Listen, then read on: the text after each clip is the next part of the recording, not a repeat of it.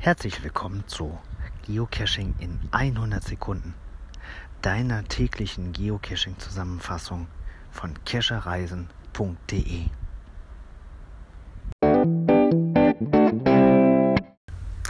Natürlich gibt es auch heute wieder einige Neuigkeiten rund um das Spiel Geocaching.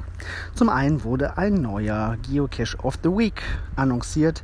Der ist diesmal in Hongkong, ist eine Letterbox und zwar eine ganz besondere, nämlich eine Selfie-Letterbox. Schau dich das mal an auf geocaching.com, sieht wirklich sehr unterhaltsam aus.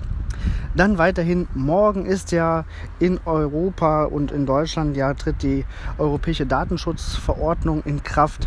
Das gibt auch ein paar Konsequenzen für die geocaching.com Seite. Da, damit werdet ihr begrüßt, wenn ihr euch heute einloggt auf geocaching.com. Außerdem neu, der Geocaching-Vlogger kommt nach Deutschland. Einigen von euch wird er von YouTube bekannt sein.